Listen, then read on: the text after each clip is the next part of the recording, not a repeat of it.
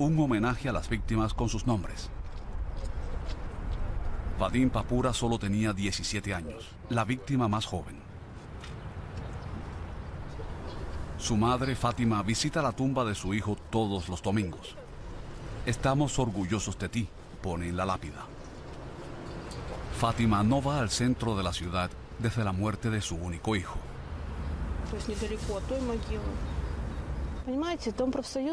Entiéndame.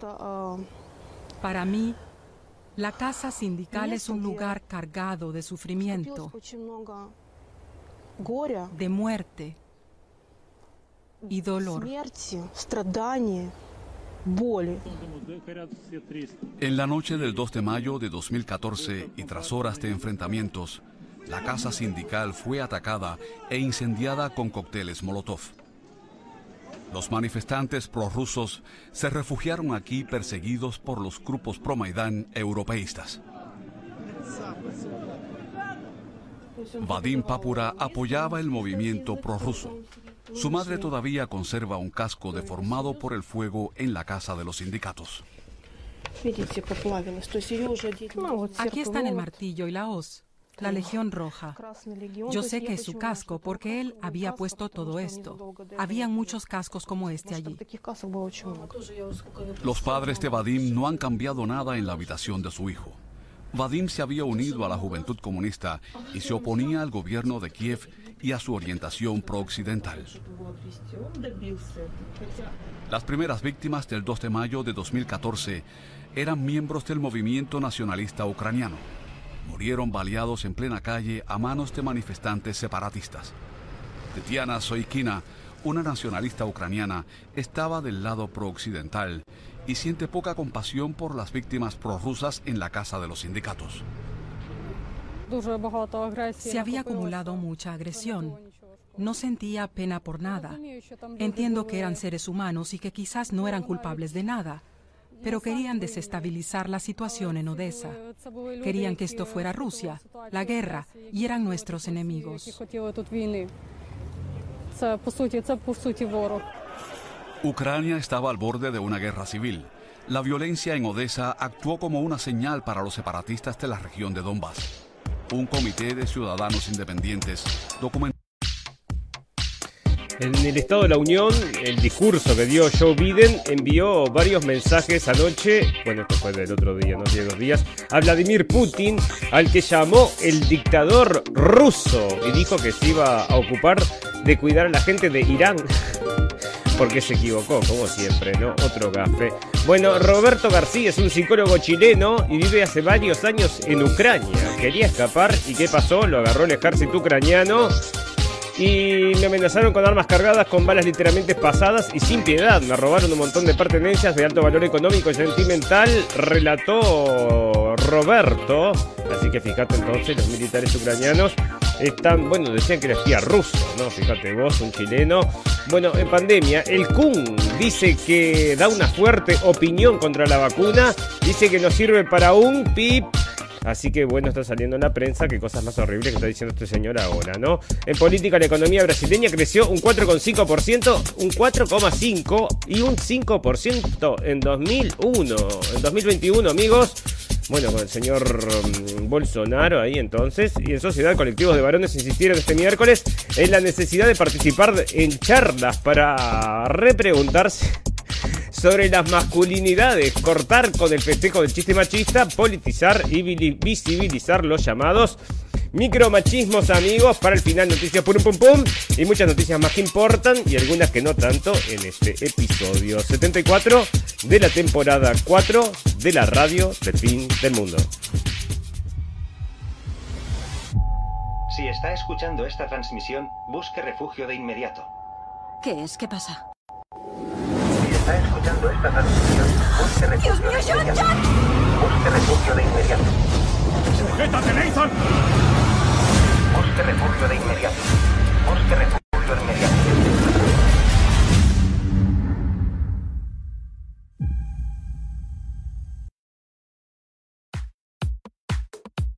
Bienvenidos escépticos y libres pensadores, gracias por estar ahí, un nuevo capítulo de la radio del fin del mundo, llegando ustedes este 3 de marzo del 2022 amigos, y están advirtiendo y se está haciendo cada vez más repetitiva la palabra nuclear y la palabra, la palabra guerra nuclear, y vamos a tener que comprar, bueno, este protector solar nivel 2000, 2250, 2 millones, bueno, porque será que se viene, no sabemos, pero bueno, están empujando amigos. Cómo están fogoneando esto y lo vamos a estar viendo acá.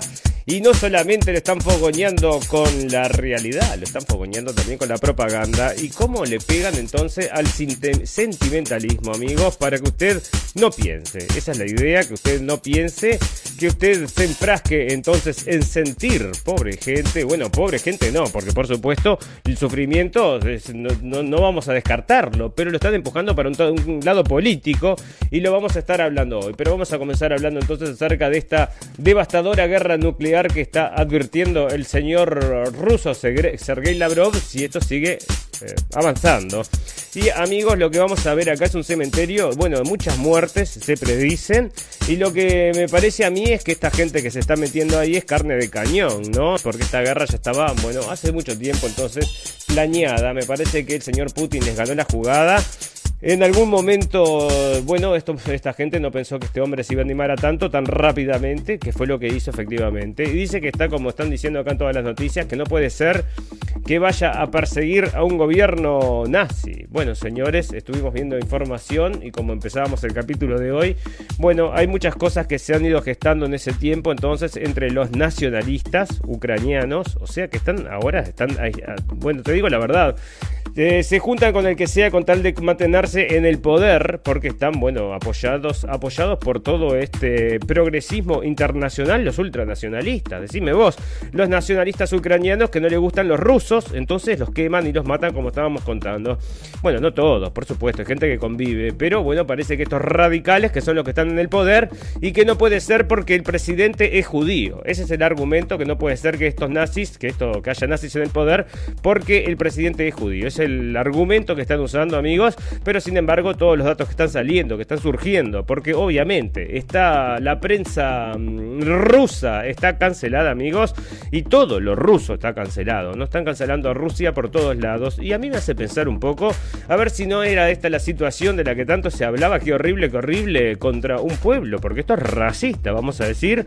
Bueno, actuar así entonces contra cierto tipo de gente, si esto no es discriminación, si se puede hacer, no parece que está bien porque es contra los rusos, y contra los rusos ya lo estábamos, bueno, propalando desde hace mucho tiempo, y entre otras cosas las películas, amigos. En los últimos años, qué cantidad de rusos que se hicieron malos, porque antes eran los iraníes y los árabes, y después se volvieron entonces malos los rusos, y ahora son todos los malos de las películas, ¿no? En todas las películas hay un ruso malo, amigos. No sé si se han dado cuenta, pero eso ha cambiado.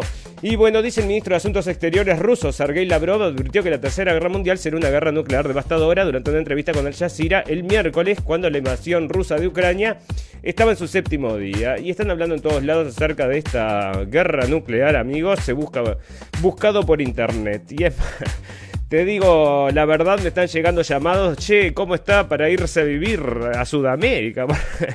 Hay gente, me parece, que se quiere agarrar entonces las varijas porque, claro, se están metiendo todos a pelear contra el oso porque hay que defender entonces a los ultranacionalistas ucranianos. No era que no estaba mal eso, no está mal eso. No, parece que en Ucrania está muy bien y hay que incentivarlos y darles armas para que así armamos una guerra mundial, ¿no? Bueno, no tenemos nada para hacer el año que viene. Bueno, pero está el mundial, amigos, ¿no? Nos vayan a cancelar el mundial. Parece que sí, no va a haber mundial, va a haber, bueno, este año, ¿no? Va a haber guerra nuclear. Y lo sacaron también de la de, de la, todas las asociaciones de fútbol y está hablando también de un jugador de fútbol de Rusia, amigos pero bueno, acá estaban informando entonces acerca de esto que está, bueno, cada vez más entonces en la mente de la gente, que es esto que están, bueno, están preprogramando la gente. Me parece a mí por algo que se, bueno, que ellos quieren que se venga, ¿no? Me parece que es esta guerra de Magog y Mahog que siempre les decimos, medio en broma, medio en serio, porque en realidad no sabemos si hay alguien que esté jugando las cartas para que esta profecía se cumpla. Capaz que son, son tan psicópatas que en realidad no es que se esté, bueno, hacen como siguiendo un guion, que todas estas cosas se vayan cumpliendo para que la gente lo siga o realmente está pasando como lo habían predicho. Pero acá vos sale entonces en Estados Unidos uno de los principales pastores entonces de Estados Unidos a hablar acerca exactamente de eso, ¿no? Que se están preparando, bueno, que estamos llegando al final de los tiempos y la guerra del fin de los tiempos, amigos, bueno, lo tengo por ahí, pero tantas cosas para hablar que ya te digo, bueno, será o no será, veremos, veremos, esperemos que no, ¿no? Esperemos que no, que esto zafemos esta vez y que la dejemos para varias generaciones futuras o no, que no venga entonces esta guerra destructora que supuestamente va a traer al anticristo y va a traer a Cristo también. Y bueno, por eso hay mucha gente también dentro de lo que son los evangélicos que están apoyando todas estas cosas, ¿no? Toda esta industria guerrerista y todas estas propuestas de hacer la guerra contra Rusia. Porque por supuesto, esto va a generar una guerra mundial, va a pasar lo que decía en la Biblia, va a venir el anticristo, va a venir Cristo. Y bueno, y vos decime, ¿no? Bueno, Rusia reconoce la muerte de casi 500 soldados en Ucrania. Lo que es la cantidad de propaganda que estamos viendo, amigos, es algo increíble. Están hablando de 5.000 soldados muertos, habían dicho. Y acá Rusia reconoce 500. Yo no creo que sean 5.000 realmente. Y la otra cosa es que están, bueno, van a comenzar a fallecer civiles, por supuesto. ¿Por qué? Porque el presidente de Ucrania está escondido y lo tienen que ir a buscar casa por casa, puerta por puerta y a todos los grupos estos de, eh, que, de su gobierno, que han, entre otras cosas han cometido delitos. Y estos los quieren, bueno, los rusos los quieren poner entonces a juicio y no se quieren entregar. Entonces, mientras ellos están escondidos, vayan a pelear ciudadanos eh, sin experiencia. No, parece que no tanto sin experiencia, porque vamos a estar leyendo que el ejército de Estados Unidos eh, lo estaban entrenando entonces con la gente de Estados Unidos, ¿no? El ejército de Ucrania y la gente de, bueno, y grupos paramilitares entonces, porque lo que quieren hacer, amigos, es una guerra de guerrillas. Se llama así, ¿no? O sea, cuando vos luchás contra un gran ejército, esto está muy bien retratado en una película muy vieja del 60, creo que era, pero muy buena, de que eran los, eh, los en Argelia, se enfrentaban contra los franceses y bueno, entonces ¿qué tenían que hacer contra una maquinaria entonces de militar tan importante?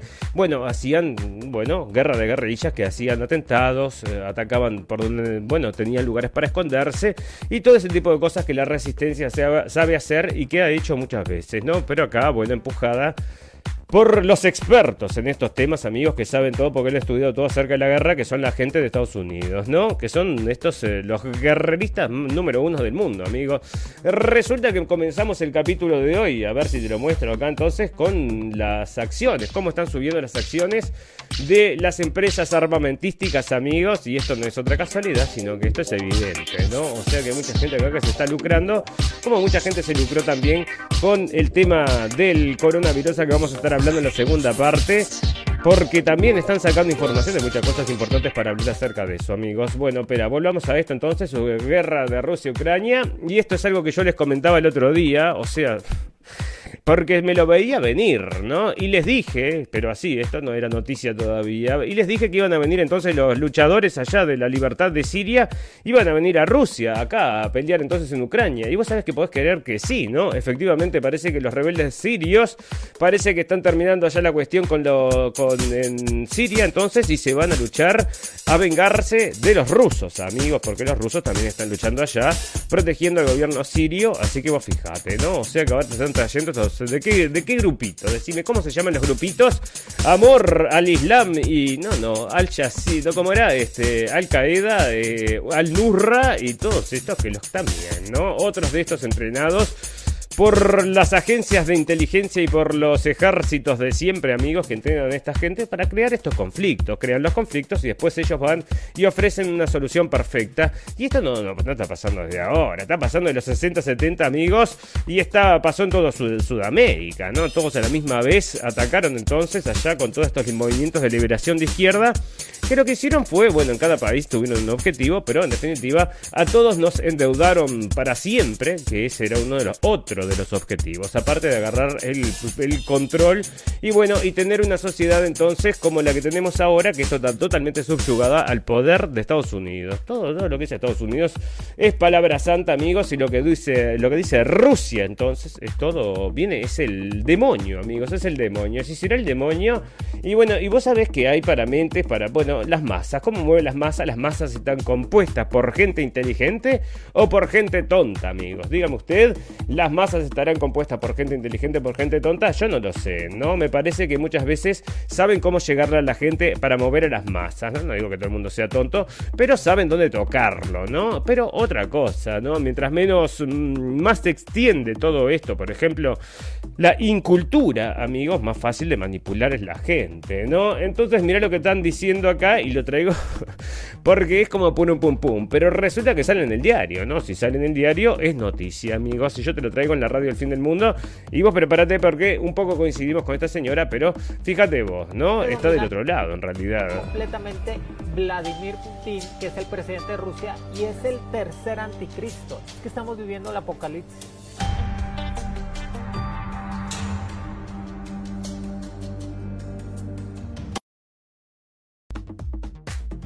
el día 21 de marzo, ustedes grábenlo, pónganlo ahí en la agenda. Dijo Monividente que el 21 de marzo se acaba completamente el virus. Ya saben que el virus se va, que fue una antesala al virus para la Tercera Guerra Mundial. Es que quiere dominar completamente Vladimir Putin, que es el presidente Sí, bueno, amigos. Entonces el anticristo, ahora el anticristo, el señor ruso Vladimir Putin. ¿Y quién lo trae entonces? Acá lo traen en el diario La Siniestra Profecía de Moji Vidente. Y bueno, yo te digo, me parece medio extraño. Bueno, resulta entonces que otra de las cosas que están sucediendo es que el señor Zelinsky, ¿no? Que es, eh, bueno, está soltando a los presos para dispuestos a luchar contra Rusia. O sea que además de los terroristas, bueno, esta gente que luchaba contra Bayar al-Assad, que muchos son considerados, por supuesto, terroristas, bueno, está soltando a los presos. Presos entonces que sepan manejar armas, probablemente aquel que mató a tu hermano, entonces va a ir a luchar contra... Bueno, ahí tienen, dicen, ¿no? Que van a soltarlos para que vayan a luchar y después anda a buscarlo porque se fueron, se volvieron, entonces se fueron todos para Siria. Pero vos decime, ¿no? Bueno, las raíces de la crisis de Ucrania, cómo se desarrolló la crisis y todos están hablando, todos coinciden amigos, esto lo se repite por varios, o sea, como que le quitan, le quitan trascendencia, pero todos dicen lo mismo y lo están diciendo en todos lados, sí, efectivamente, que la amenaza de la OTAN era uno de los principales motivos y en muchos lugares se hicieron análisis ya en el transcurso del tiempo, entonces está escuchando hoy, por ejemplo, una, mm, una, una presentación que hicieron en la universidad. Señor Merheimer era este, un profesor entonces de ciencias políticas. Y este hombre en el 2015 ya estaba previendo toda esta situación, amigos. Y te explicaba, ya lo vamos a ver, a ver si lo traducimos y lo subimos, porque realmente para entender todo este conflicto es muy interesante, porque te explica cómo está todo dividido en materia política dentro del país y cómo reacciona cada zona. Y bueno, ya te digo, ¿no? Esto es un país bastante dividido. Bueno, como muchos otros países, todo la gran cantidad, de la gran mayoría de los países amigos, están todos divididos, porque la cuestión siempre es entre McDonald's y Burger King, Coca-Cola y Pepsi Cola, Real Madrid y Barcelona, amigos, entonces usted siempre va a tener algo para elegir, porque no sea cosa que no se quede sin elegir. Dígame que le gusta, a mí me gusta McDonald's, pero qué asco, yo como solamente Burger King, entonces podés elegir, tenés dos opciones y siempre va a ser así. Bueno, defensa rusa, grupo de nacionalistas ucranianos fueron rodeados y destruidos por las Fuerzas Armadas rusas. Y este es el grupo, entonces están diciendo acá de Sputnik, ¿no? Lo fui a buscar ahí y bueno, tuvieron que hacer un, casi un control de, de ataque de DDS, ¿no? O sea, parece que los están atacando estos muchachos de Sputnik y bueno, no me parece raro porque están estos, bueno, anónimos entre otros y están diciendo que los usuarios, los internautas encuentran formas de mentira, señoras, son todos los servicios de inteligencia y esto es una guerra entonces que ya se está llevando adelante. Dijeron que por favor no les hackeen los satélites porque ahí sí es motivo de guerra, así que bueno, por ahora es una guerra entonces en la computadora entre las grandes potencias, pero soslayada, ¿no? La cosa todavía no está pasando a mayores y dinamitar los puentes para salvar Kiev, bueno, para salvarle el cucurucho al señor este que está escondido. Eso es lo que no quieren que lleguen a Kiev. Y dinamitan los puentes, entonces rompen entonces toda mm, Ucrania y todos los civiles muriendo entonces para cuidar al presidente Zelensky que tenía un 20% de aprobación y como vamos a estar leyendo, no sé dónde lo tengo, en noticia principal, ese hombre era, bueno, también había... Mm, cancelado los medios de información, tres canales los había vetado entonces porque estaban en contra del movimiento Maidán, que son ellos representados por este señor y por todos sus compinches entonces. Y decía el señor Putin, lo tengo por ahí también un análisis que hace el señor de Volternet, ahora no me sale el nombre pero bueno, es un hombre que realmente escribe muy interesantemente porque dice como las cosas parece que son las cosas como son, ¿no? Y este hombre decía que el señor Putin cuando se refería a estos nazis, bueno, es, este, a esto que les explicaba, y drogadictos. ¿Y sabe con qué se refiere al tema de los drogadictos? Bueno, que habían puesto entonces al hijo de Hunter, Hunter Biden, el hijo de Joe Biden, en, en una de estas juntas del, como es un consorcio de gas, se me traba la lengua, un consorcio de gas y este hombre entonces estaba cobrando no sé cuántos miles de dólares, 50 mil dólares por mes cobraba y este mismo hombre había puesto a otros amigotes de él entonces en otros puestos importantes por el control este del gas que pasa a través de Ucrania. Y eso es lo que decía, bueno, y este hombre es drogadicto probado, él mismo escribió un libro diciendo que salió de la adicción a pesar de que hacía un año después cuando ya se le encontraron el laptop y todo esto que ocultó y que nosotros analizamos bueno, en extensión en la radio del fin del mundo, pero se ocultó por los medios eh, internacionales occidentales, no se habló nada del laptop del hijo de Biden, donde salía, habían fotos de él consumiendo entonces eh, esta, ¿cómo es esto que se, bueno, que se fuma con una pipa entonces? Y mm, bueno, entonces es por este motivo que el señor Putin está diciendo estos drogadictos, ¿no? Drogadictos y neonazis entonces y parece que serán los motivos, amigos. Los amigotes entonces del hijo del señor Biden, ¿eh? Que... Qué junta de amiguetes, imagínate. Bueno, guerra de Ucrania-Rusia y Rusia acuerda establecer corredores humanitarios para evacuar a los civiles. Bueno, una de las cosas que me parece a mí es que la gente de Rusia está evitando cualquier tipo de confrontación con los civiles. Es más, eh, vos ves acá las imágenes entonces que se paran los civiles enfrente a los tanques y bueno, no los dejan reaccionar, ¿no? Los tipos no quieren matar civiles y bueno, están yendo a buscar al presidente, pero está poniendo toda la población entonces adelante de él mientras manda fotos y hace cosas entonces en Twitter, ¿no? Y manda cosas, fotos escondido. Y amigos, para que ustedes vean a ver el tipo de político entonces que tenemos acá, les voy a mostrar y los invito a los amigos que nos están escuchando en los podcasts. Y vamos a recordarles que nos pueden escuchar también por cabinadigital.com a las 18 horas de la tarde o por Radio Revolución a las 23 horas de la noche. Pero tenemos los videos colgados en, bueno, tenemos acá en la página de Facebook o si no lo tenemos también en Libri o lo tenemos también en Bichute.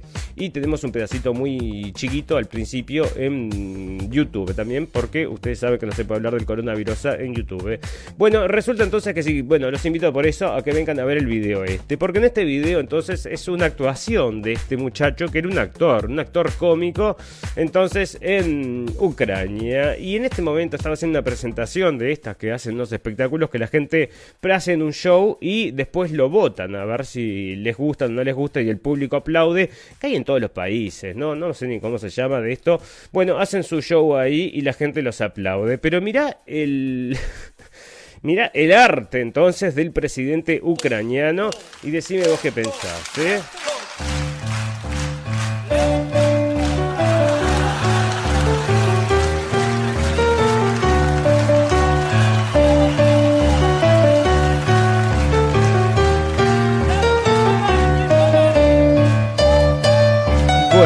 Los amigos que no lo están viendo,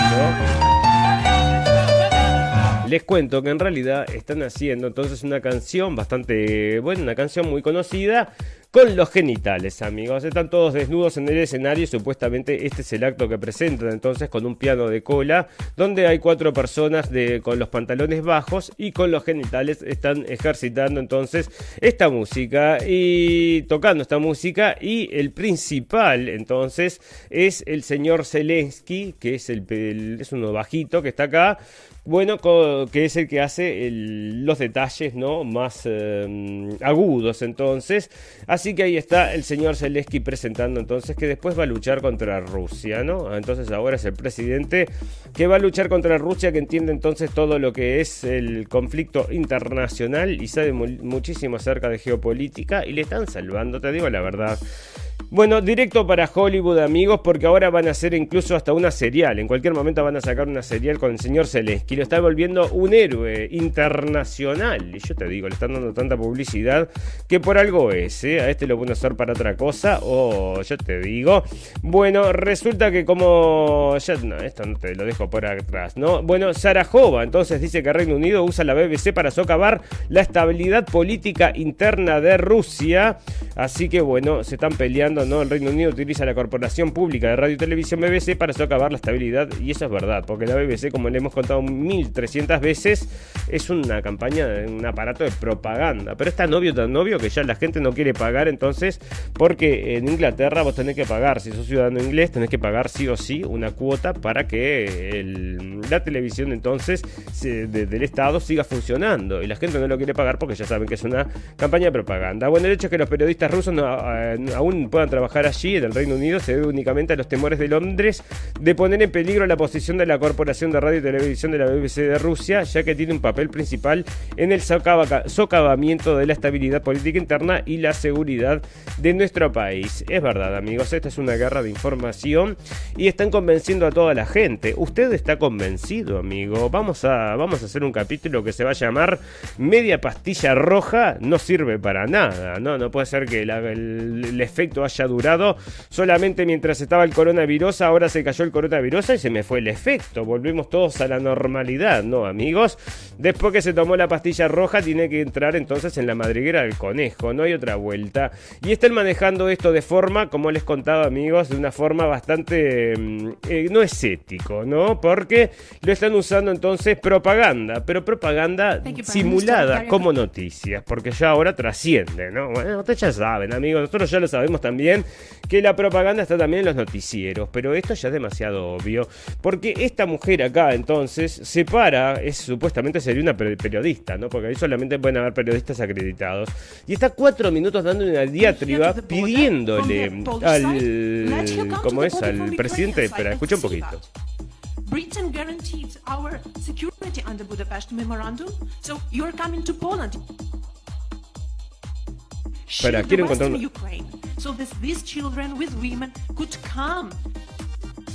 Bueno, hay una parte, no sé, porque lo escuché todo, no son por supuesto, son cuatro minutos, no sé, ahí es al principio, pero dice, bueno, nosotros estamos pidiendo que eh, ponga una, mm, bueno, que, que no puedan volar los aviones rusos, tiene un término que ahora no me acuerdo, y, bueno, le, argumenta que por los hijos y por esto y por lo otro. Dice, yo sé que puede empezar la que puede empezar la tercera guerra mundial, pero ¿qué vamos a hacer?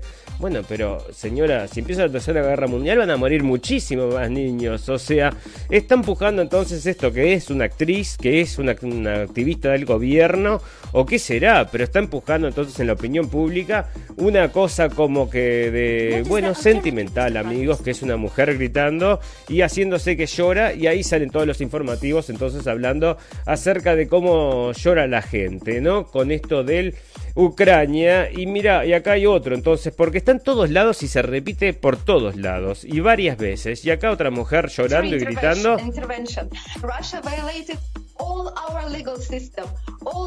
Otra más con un bebé, entonces por favor vengan a bombardear a los rusos y todos pidiendo por zona de exclusión aérea. Eso es lo que quería llegar. Zona de exclusión aérea que yo les dije el otro día, lo había leído ahí, que iban a imponer zona de exclusión aérea. Les dije, no, no puede ser, porque zona de exclusión aérea significa que guerra seguro, ¿no? Zona de exclusión aérea es que no pueden volar los aviones de Putin y ahí se arma, amigos, porque el señor Putin no le gustan nada estas cosas. Y como les contaba, yo creo que, según lo que estamos viendo acá en la prensa, no se enfrentan entonces las tropas con los ciudadanos, amigos. La verdad es que, bueno, lo que está sucediendo, según ahora está saliendo en la prensa, están diciendo que están disparando a los ciudadanos desarmados, las tropas rusas.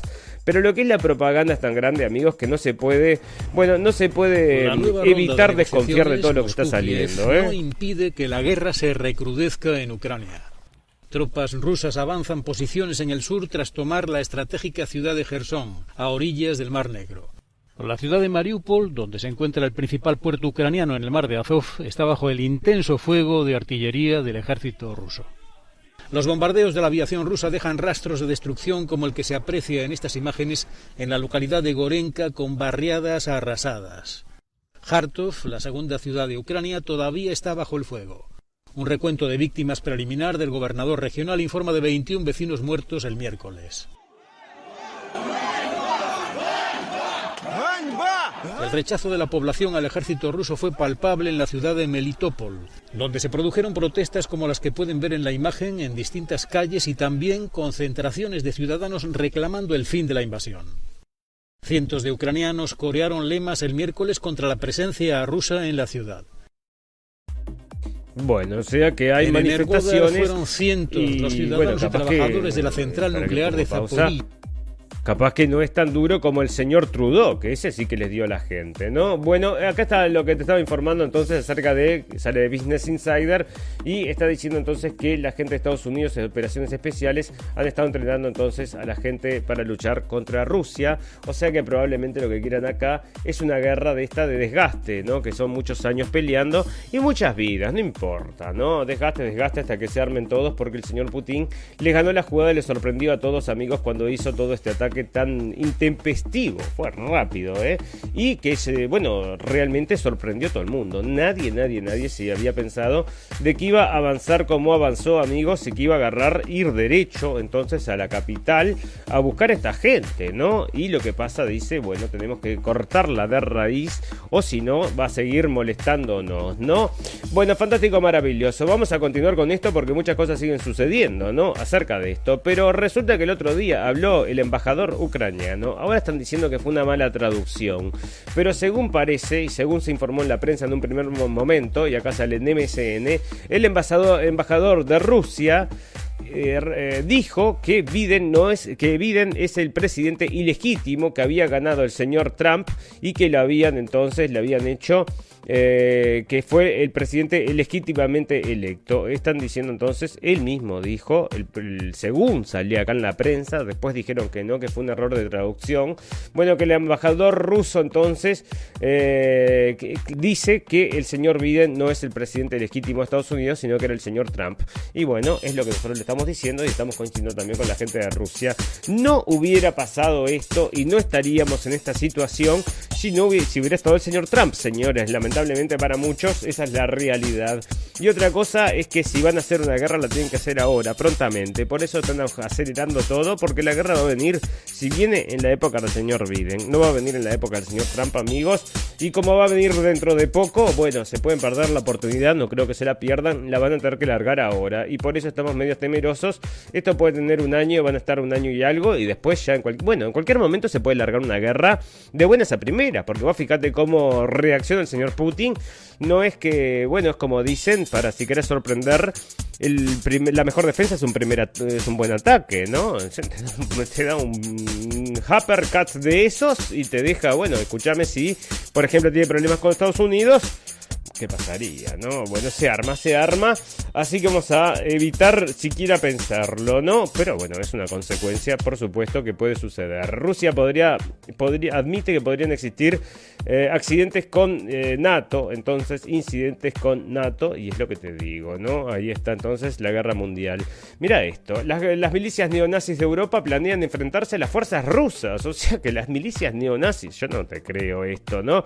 Neonazis, neonazis, bueno, no sé y neonazis. Bueno, dicen que sí, neonazis de Europa entonces van a ir a luchar contra los rusos. Entonces, entonces ¿cómo es? Neonazis está bien contra los rusos, pero está mal cuando, bueno, no sé, no, no sé. Ahora entonces parece que viene un mundo neonazi, amigos. Y ya te digo, no estamos todos locos. Antes estaba mal, pero ahora está muy bien. Bueno, otra cosa que me pareció raro, amigos, y por lo cual te digo que va a explotar todo en cualquier momento, es que el señor este, el señor este que es ruso y está viviendo en Inglaterra, es el dueño del Chelsea, es el billonario Roman Abramovich. Este hombre quiere vender entonces ahora el Chelsea. Así que se va a tomar los vientos y le están sacando los botes, le están sacando las pertenencias y los valores a la gente. Le embargaron un barco a 600 millones de dólares a un tipo. Bueno, no sé con qué derecho, ¿no? No sé qué es lo que está pasando acá, pero esto me hace acordar. Se habló tanto y tanto de aquello como era la discriminación y el racismo contra. Bueno, pero mira esto, es una locura lo que está pasando.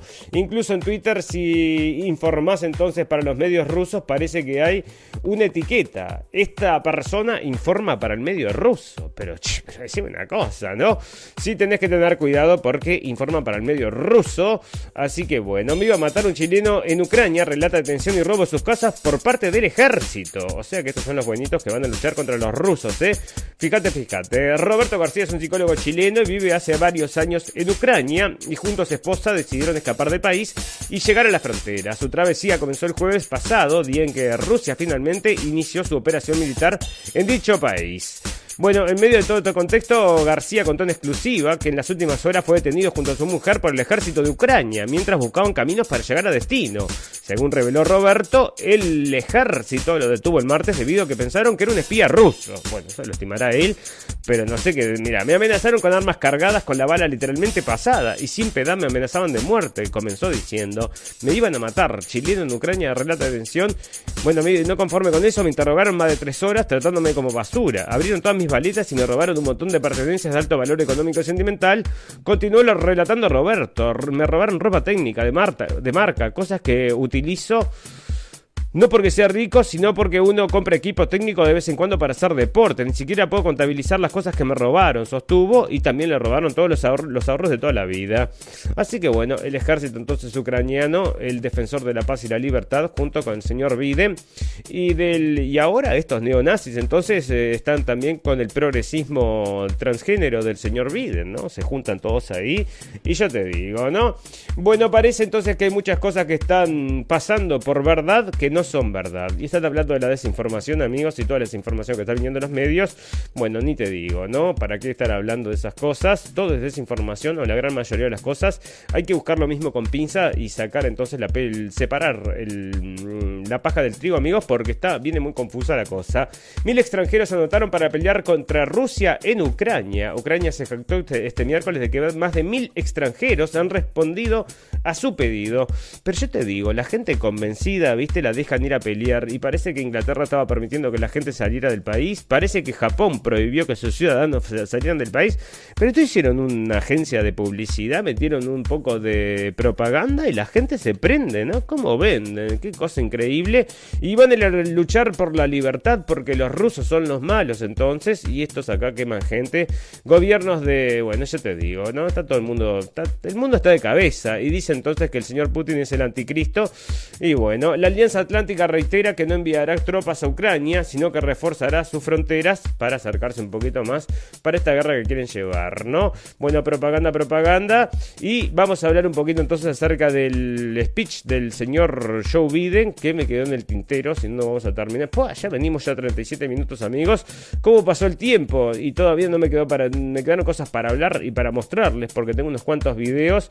Bueno, pero vamos a saltear todo esto, saltear, saltear, saltear, porque si no, no hablamos de nada porque les quiero comentar el estado de la Unión. El señor Biden entonces estuvo haciendo una locución, amigos.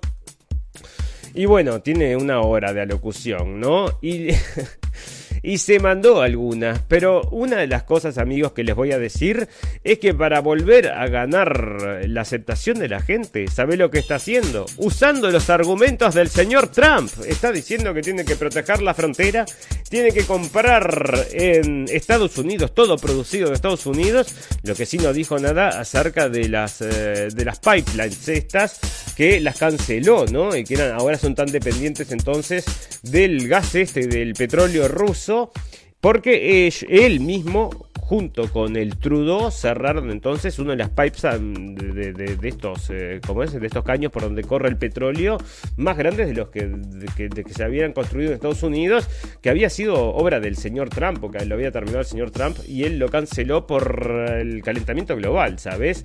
Y ahora entonces, bueno, tienen que importar, parece, tienen que aumentar las importaciones. Y tengo una noticia por ahí, que no sé dónde está, pero que ya ahora la vamos a buscar, que resulta que te están diciendo entonces que es mentira que Estados Unidos, para, porque estos chequeadores de noticias, ¿verdad? Vos conocés a los chequeadores de noticias, los que te dicen que es verdad y que es mentira.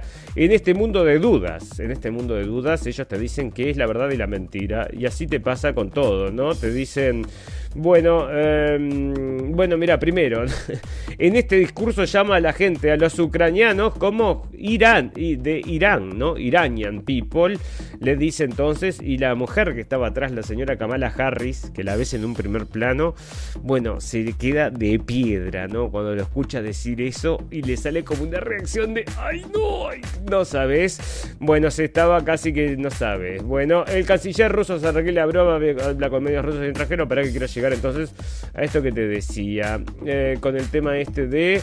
Bueno, espera, te voy a contar otra cosa, porque esto sí es muy importante y muy interesante, amigos. ¿Qué piensan los rusos? Esto sale de Euronews, ¿verdad? ¿Qué piensan los rusos de la invasión de parte de Putin? ¿no? Esto es una cosa muy importante porque hay que saber qué es lo que piensa la gente. ¿Le parece a la gente que es justo? ¿Qué sucede? La gente allá debe estar bastante más eh, informada acerca de lo que está sucediendo en Ucrania que lo que, lo que nosotros nos suponemos, ¿no? O sea, lo que nosotros mismos estamos, porque obviamente no tenemos la cercanía, le deben traer también de RT, también bastante acerca de las muertes de los eh, rusos entonces en el Donbass, y bueno, también, ¿no? Deben tener una bastante mm, vapuleado por esa información también, ¿no? Porque creo que la, propaganda va para todos lados, amigos.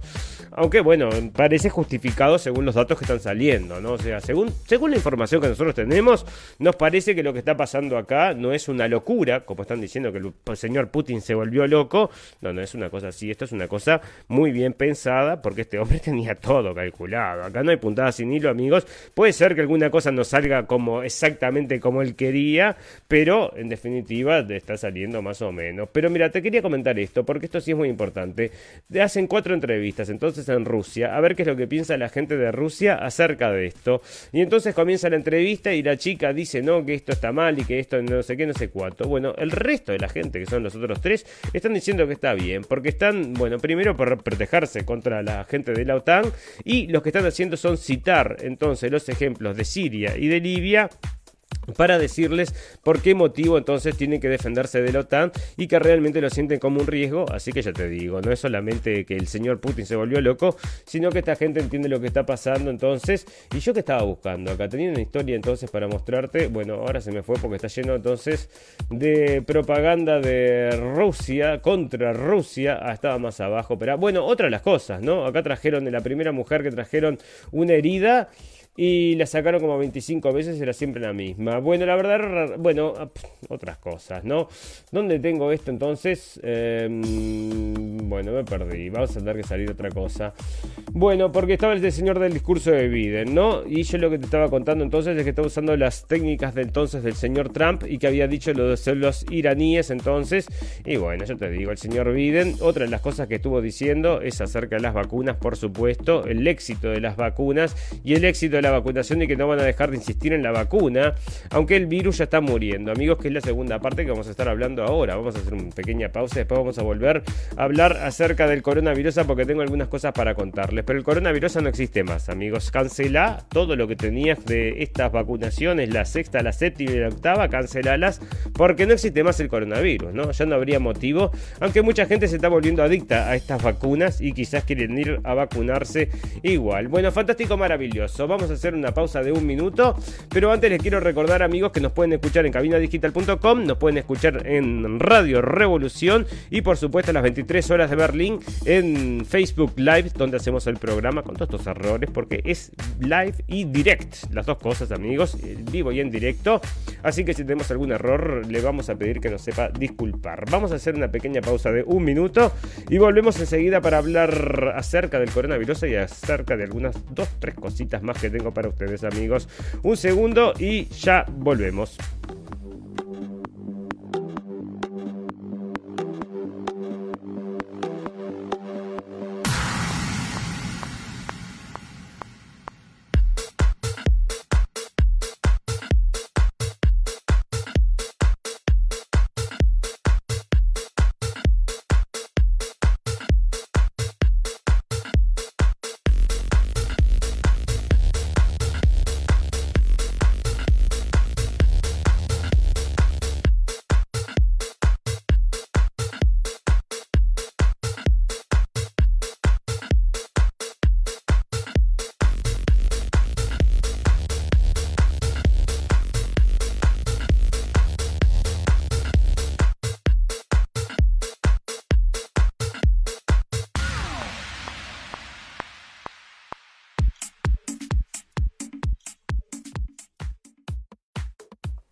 Fantástico amigos. Bueno, se cayó esto, no, se cayó. Bueno, el Kun y una fuerte opinión contra la vacuna nos sirve para un pip. Resulta que estuvo insultando entonces el... Dicen que no, que sirve, que sirve para muchas cosas. Bueno, para cuidarme a mí dijo que no, me agarré el coronavirus como 3-4 veces. Y anda a saber si no esto que te pasó entonces, pero está diciendo que no sirve para nada. Y bueno, y acá sale la prensa y dice qué cosa más horrible lo que está diciendo el Kun Agüero. Bueno, pero él te lo dice por experiencia personal. Y en Córdoba se eliminan las restricciones de circulación nocturnas. Los boliches abrirán hasta las 5, o sea que se está terminando. Otra cosita es que Jovic podrá jugar el Roland Garros entonces y parece que, bueno, al final, bueno, él no quiso hacerlo, no lo hizo como muchos muchos otros y eh, resistimos y el tiempo nos dio la razón, amigos, porque ahora los datos que están saliendo son terribles. Así que, bueno, le van a poder permitir jugar entonces al eh, Roland Garros. Mira, para que veas cómo viene la mano, te voy a contar una noticia que está saliendo en el diario, ¿no? Y dicen, esto sale en NBC News, y dice, mi mujer murió por la vacuna de Johnson Johnson, por la complicación de la vacuna Johnson Johnson. Porque igual soy pro vacuna. Y acá te da una diatriba el tipo este. Supuestamente eran recontra felices. La mujer se da la vacuna fallece por un caso de uno en un millón, como dice él, pero a él le tocó. O sea, bueno, tenés una suerte, hermano. Y resulta que igual no se opone. Dice que está perfecto porque es una vez cada mil, ¿no? Bueno, pero no parece que es lo que está saliendo ahora. Entonces, en los datos que sacó eh, Pfizer, sacó entonces los datos, amigos, y tenemos también.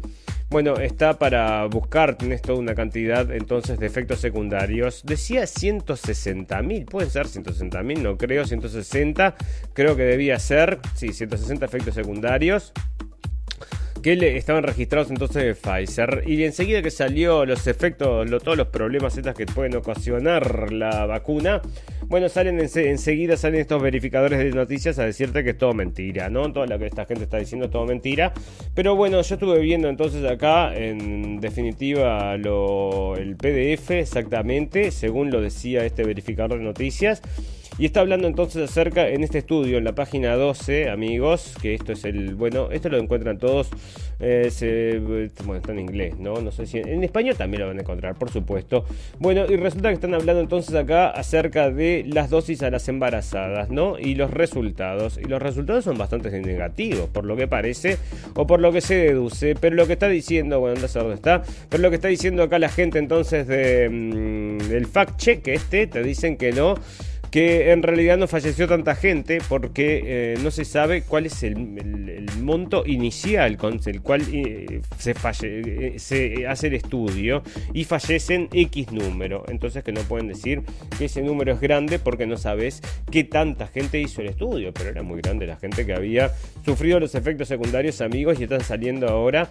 Y bueno, y yo te digo, a esta altura de la vida entonces están saliendo los efectos secundarios después de que todo el mundo ya se vacunó con 3-4 vacunas y parece que no está pasando nada. Bueno, ya vamos a ver entonces en nueva normalidad qué es lo que está pasando y cada vez más amigos, amigos.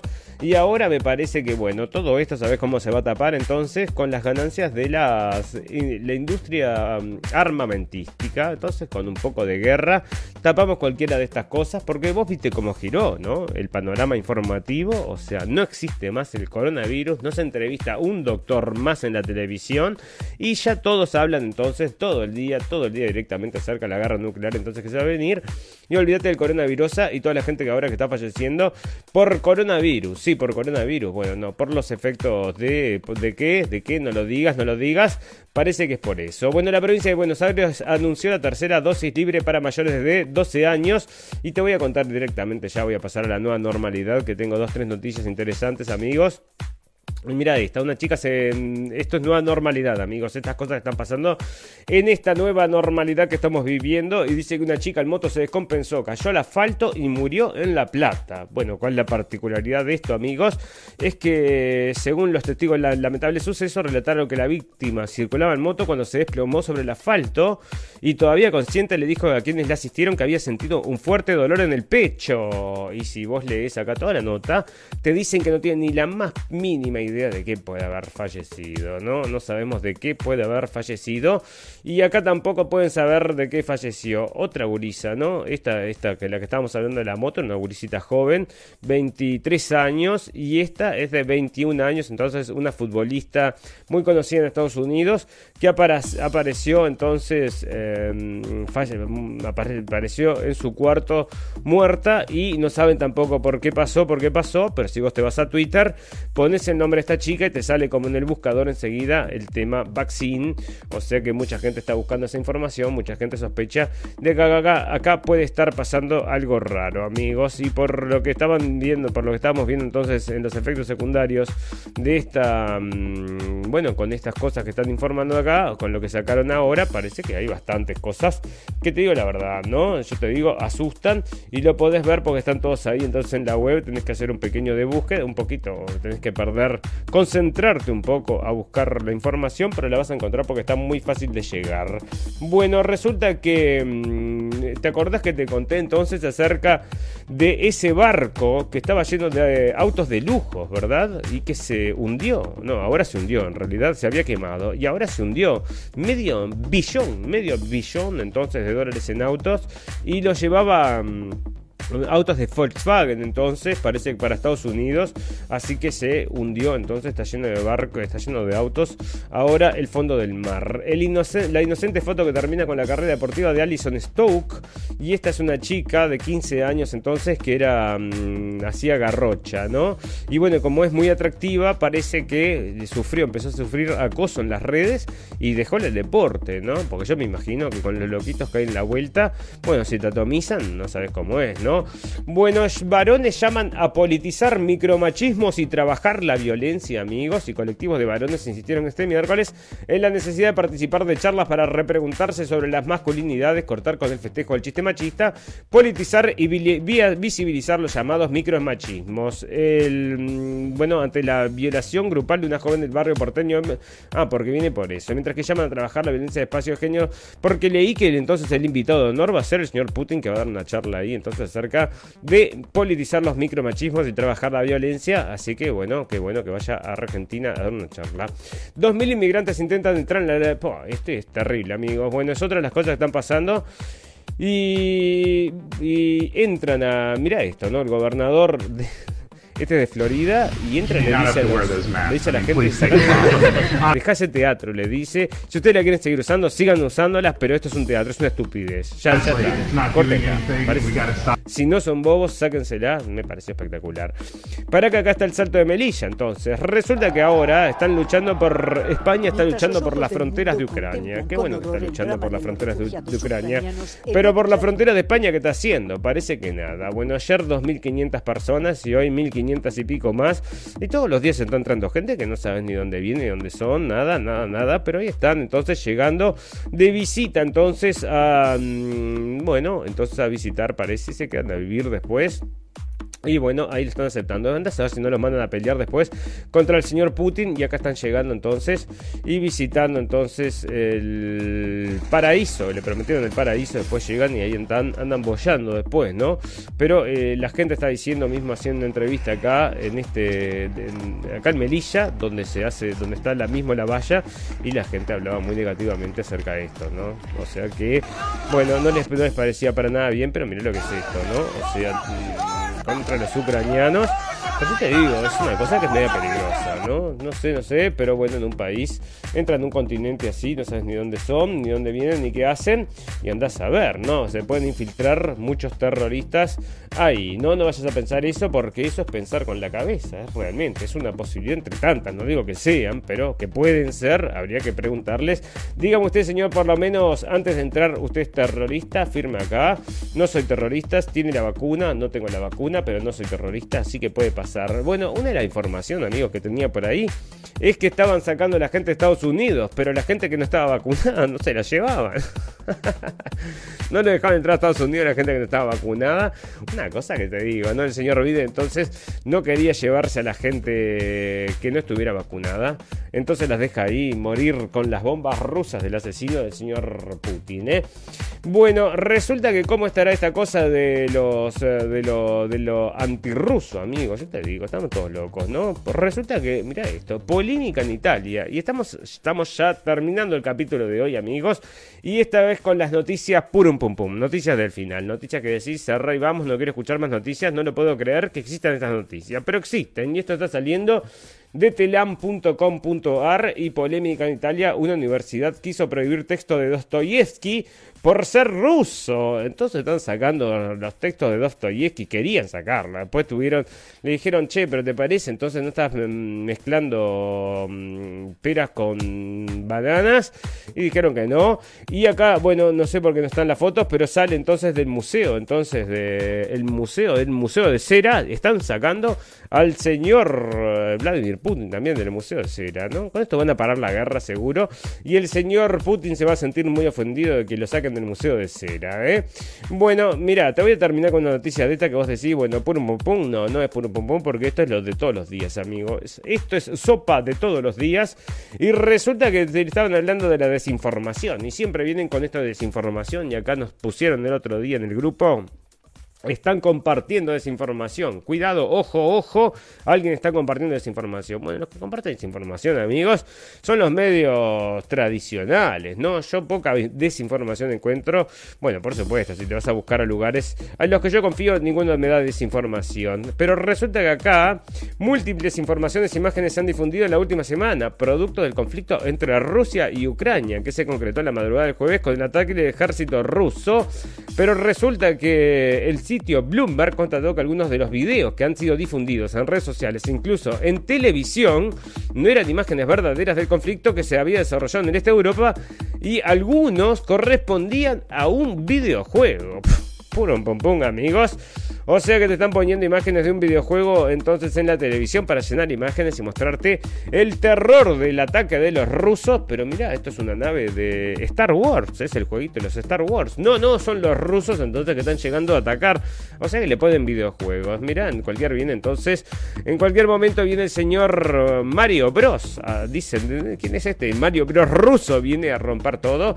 Estos son imágenes en vivo y en directo desde Ucrania y la gente dice, mira vos, está atacando entonces señor Mario Bros. Fantástico, maravilloso. Le vamos a agradecer a la gente que nos estuvo escuchando en vivo y en directo y a todos los amigos que nos van a escuchar luego en diferido. Amigos y amigas y amigues, a todos sean bienvenidos entonces a la radio El Fin del Mundo y gracias por la compañía, amigos, porque muchas veces, eh, bueno, es eh, difícil entonces aceptar otra mm, propuesta de noticias que no sea la tradicional, así que les agradecemos a todos que estén ahí.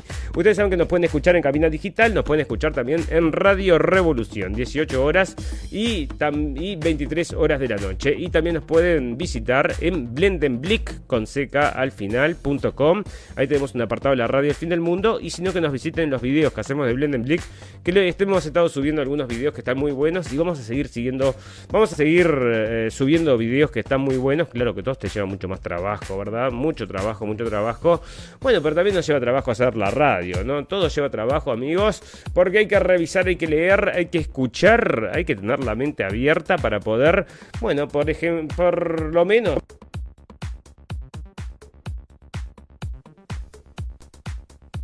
Hola. Opa.